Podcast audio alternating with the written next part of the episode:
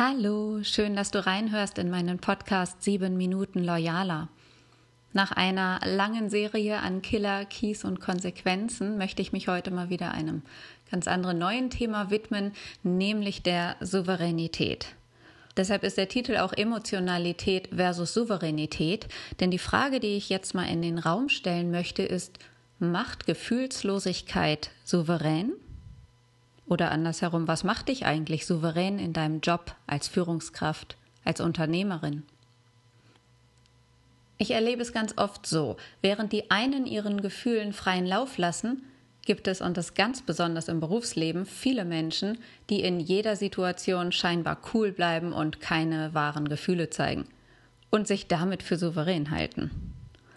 Manche Menschen legen Wert darauf, keinerlei Schwäche zuzugeben und bemühen sich so zu wirken, als ob sie Herr über jede Lage wären und ihren persönlichen Fokus stets darauf legen, gut dazustehen.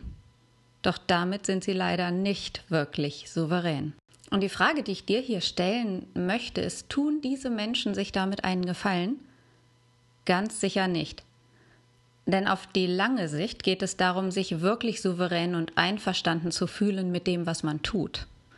Es ist ein inneres Commitment, eine Haltung.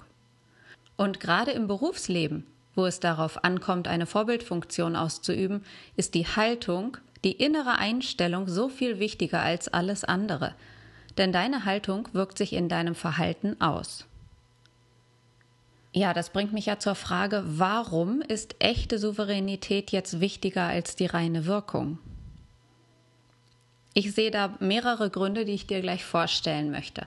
Der erste darunter ist schlicht der, dass souverän zu wirken, ohne sich so zu fühlen, beziehungsweise ohne echt souverän zu sein, ziemlich anstrengend wird und auf Dauer, denke ich, auch unmöglich ist.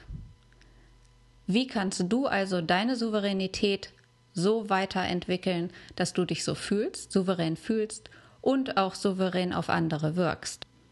Das hat mir den Anlass gegeben, mal drei Kennzeichen für echte Souveränität herauszuarbeiten. Das erste Kennzeichen ist, echte und nachhaltige Souveränität ist nur mit einem Mindestmaß an Offenheit und Ehrlichkeit möglich. Erstmal gegenüber den eigenen Gefühlen und in angemessener Authentizität. Und erst sich selbst gegenüber und folglich dann auch anderen gegenüber ehrlich und offen zu sein, ist ja auch die Basis für eine tragfähige Beziehung. Das heißt, Souveränität braucht Offenheit und Ehrlichkeit, sich selbst und anderen gegenüber. Das zweite Kennzeichen für Souveränität bedeutet oder beinhaltet, in möglichst wertekonformer, also in freier Übereinstimmung mit den eigenen Gefühlen und Werten zu leben, ohne sich von den Gefühlen überschwemmen zu lassen oder im anderen Extrem Gefühle zu verdrängen. Und in einem ausgewogenen Verhältnis werden deine Werte und deine persönliche Unabhängigkeit gewahrt und auch dann nicht aufgegeben, wenn es mal schwierig wird. Also braucht Souveränität eine Übereinstimmung mit deinen Werten und Gefühlen. Und das dritte wichtige Kennzeichen echter Souveränität besteht darin, anderen Menschen den gleichen Respekt zu erweisen wie dir selbst. Das heißt, wer souverän ist, fühlt sich anderen gegenüber nicht überlegen, sondern ebenbürtig. Und gerade diese Einstellung spiegelt sich in deiner Kommunikation dann auch wieder. Und was folgt daraus für eine souveräne Kommunikation? Wenn du dir diese drei Kennzeichen als Erkenntnisse verinnerlichst, bedeutet das für deine Kommunikation Authentizität und Offenheit zu leben. Und deshalb legt ein souveräner Mensch seinen Fokus nicht in erster Linie auf sein Auftreten, sondern ist überzeugt von dem, was er zu sagen hat und bringt Empathie für seinen Gegenüber und damit eine grundsätzliche Offenheit gegenüber anderen Meinungen auf. Souverän zu kommunizieren heißt also, authentisch und glaubwürdig zu sein und nicht nur auf eine bestimmte Wirkung bedacht. Vielleicht hast du das selbst schon mal erlebt. Den Fokus auf eine bestimmte Wirkung zu richten, ohne zu dem dahinterliegenden Inhalt zu stehen, darüber habe ich aus meiner Historie schon hin und wieder erzählt, wird früher oder später von außen auch durchschaut und führt in jeder noch so starken Arbeitskultur zu massiven Integritätsproblemen.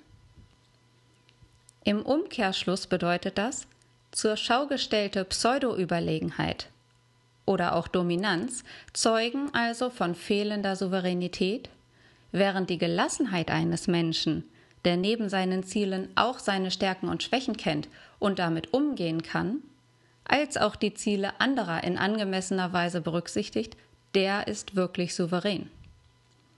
Wie kommst du jetzt deiner eigenen Souveränität auf die Schliche?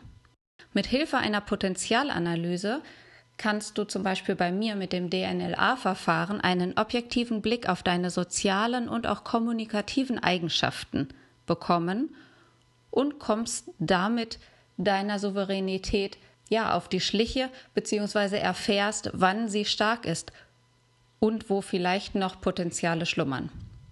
Wenn du möchtest, finden wir das gerne gemeinsam heraus. Und bei dieser Potenzialanalyse geht es grundsätzlich um die sozialen Eigenschaften eines Menschen. Das geht von Einfühlungsvermögen über Initiative und Eigenverantwortlichkeit bis hin zu Flexibilität und Kritikstabilität. Anhand dessen, sowohl wie deine Einstellung hinsichtlich dieser Parameter ist, als auch wie dein Verhalten anderen gegenüber sich dann auswirkt, wie sich deine Haltung in deinem Verhalten auswirkt, verrät dir, wie souverän du wirklich bist, auf andere wirkst und natürlich auch nochmal den Spiegel zu bekommen, wie du dich selbst dabei fühlst. Falls das für dich interessant ist, schau gerne mal auf meiner Website loyalworks.de vorbei. Und wenn du gezielt zu dieser Potenzialanalyse kommen willst, dann gibst du ein potenziale.loyalworks.de. Ich freue mich, wenn ich dir zur Souveränität ein wenig mit auf den Weg geben konnte, vielleicht ein paar Impulse für die nächste Woche. Achte mal bei deinen Teammitgliedern, bei deinen Kooperationspartnern darauf, wie die sich verhalten und vielleicht versuchst du auch daran zu erkennen, wie souverän und wohl sie sich in ihrer Rolle fühlen und wie du auch darauf eingehen kannst, ganz souverän. Ja, ich wünsche dir eine starke neue Woche und freue mich darauf, wenn du bald wieder reinhörst.